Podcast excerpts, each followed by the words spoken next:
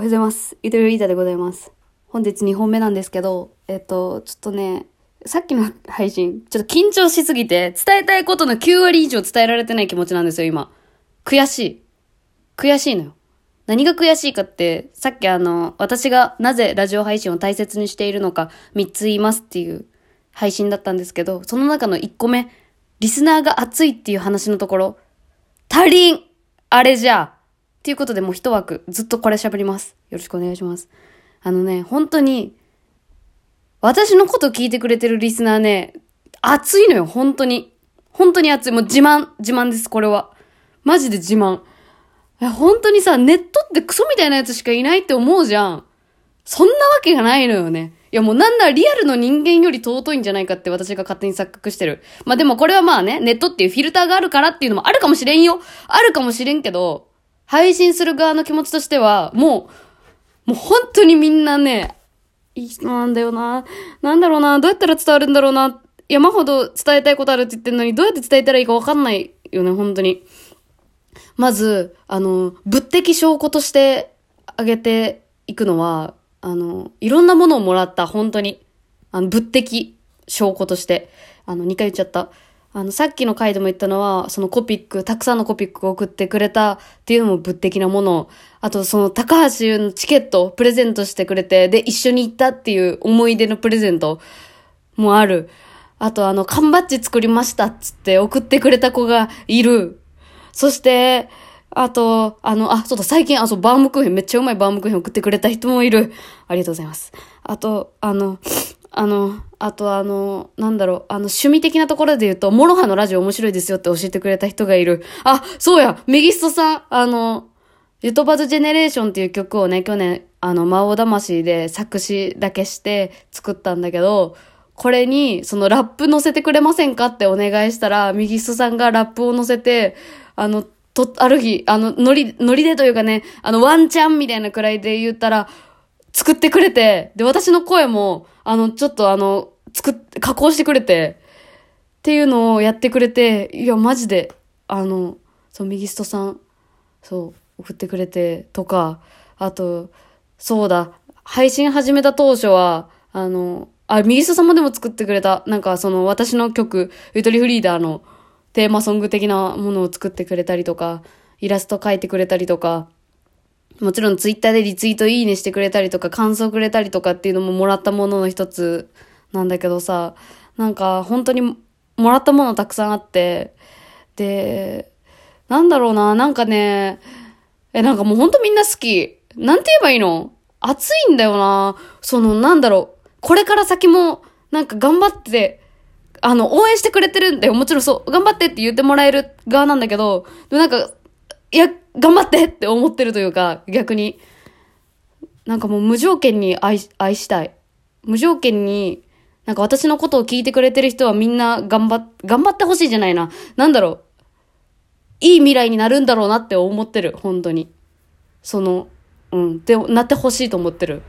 なんかね、なんだろうな。なんかもう本当になんか、たくさんもらってるから、たくさん返したいって思うし、その返す形にこだわりたいというか、なんだろう、物をもらったから物で返すんじゃなくて、物をもらったから、なんかか、なんだろうな、目に見える形で、なんか、なんだろう、元気になってほしいというか、なんかそこはなんか自分の中でもわかんないんだけど、でもなんかもう本当にすごいいろんなものをもらったなっていう、熱い本当に、あの最近もそう、そのラジオトーク始めてからも、そう正直ね、そのツイキャスとかだとリアルタイムだから、その、なんだろうな、友情が築きやすいというか、結構ね、うん、あの、フランクに絡みやすいと思うんだけど、ラジオトークってなかなかそういう熱い関係ってできるのかなって一年不安だったんだけど、いやもうね、その右ストさんがラップ作ってくれたりとか、あの、あんちゃんレディオのあんちゃんがさ、私が落ち込んでる時になんかリプライで励ましてくれたの今でも覚えてんだけど、マジでやめようかなと思った時くらいに、優しいリプライくれたりとか、覚えててさ、いやもうやっぱね、なんか、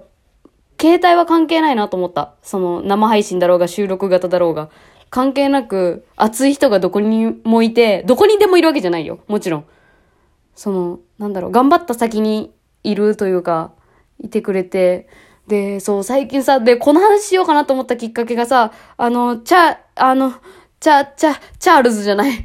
あの、チャールズみたいな、リチャードや、リチャード。リチャードがさ、あの、熱い感想お便りくれて、その極秘だにチェックあったから内容は読めないんだけど、めっちゃ嬉しくてさ、その、私が聞いてくれてありがとうと思って配信してるのに、配信してくれてありがとうって思ってますっていう言葉がめっちゃ嬉しくて、このありがとうって思いながらやってるのにありがとうって言われる、何この優しい世界ってなってんのよ。もうやばくない？なんかさ、もうこの、この世界で成り立ってるものが増えたらいいなって思うのよ。てかもうほとんどの仕事がこういう形でさ、成り立ってたらさ、マジで本当に幸せじゃないかなって思うんだよね。だってコンビニ店員がありがとうって思いながら働いてて、で、お客さんがもうありがとうって思いながらコンビニに来てっていう世界、最高じゃないですか。な、なんかそういう世界、お花畑かもしれんけどさ、考えてること。でも本当になんかこういうことが自分の身に起きてるから、なんかそうなってほしいというか、そうなったらすごい、すごいね、すごいねって思ってんのよ。すごいねって思ってるからさ、この状態の私が、もっといろんな人に認知されてったら、この状態であることが普通になってってほしいのよ。そう。普通になってってほしい。この、ありがとうありがとうの世界で成り立っててるっていうことが。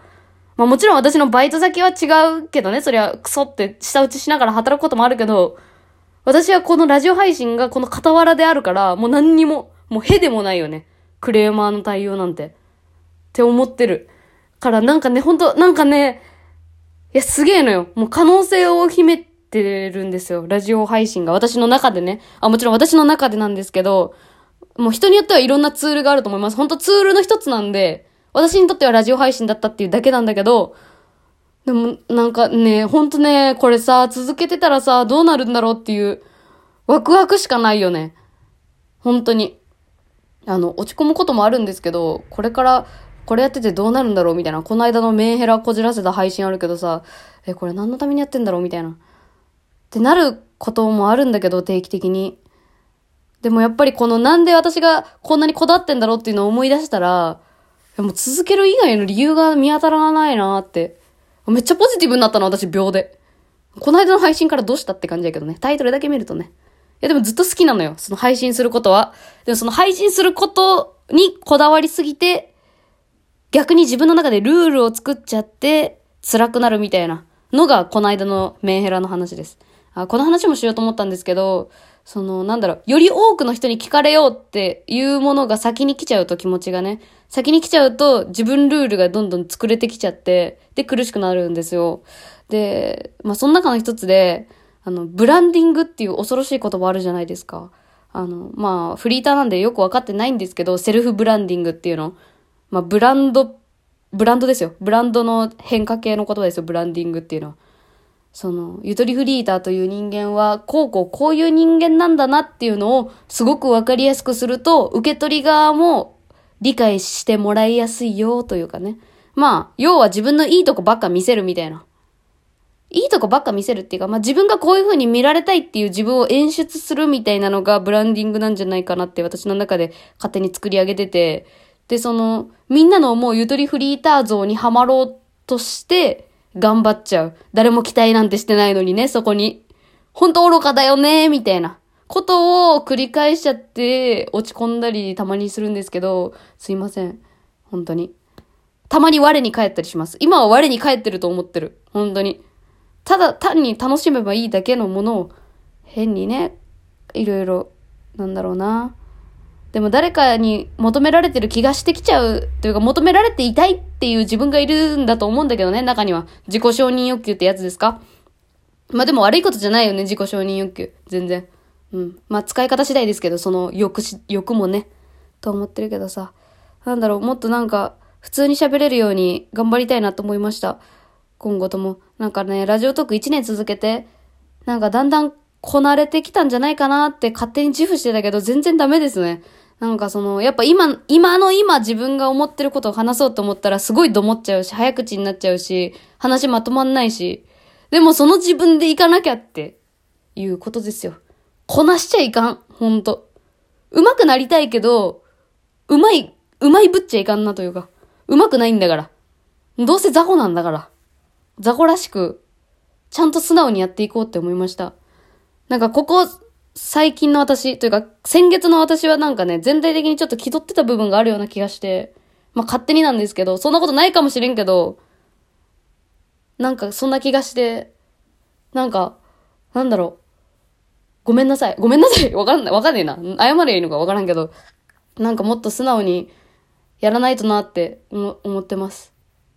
思ってます。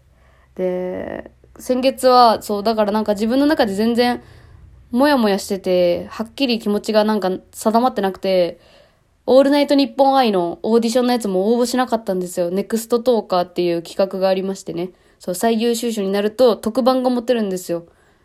で、これまでの私だったら何も考えずに絶対応募してたのに、先月はちょっと応募しなくて、まあ、うん、なんかお題がお題だったのかもしれないけど、でも多分それはね、甘えなんだよね。お題、別に喋れるもん喋ろうと思えば多分、どんなお題であろうとも、気持ちが乗らなかったんですよ。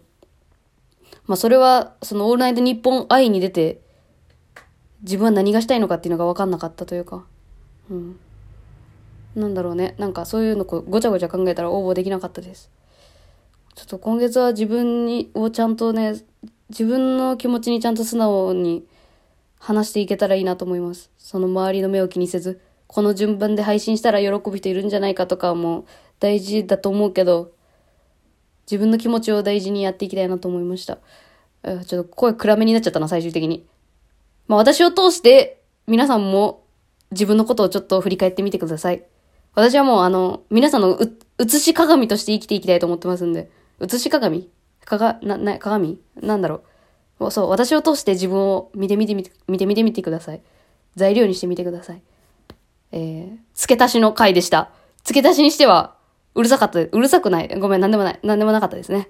お疲れ様でした。ありがとうございました。また。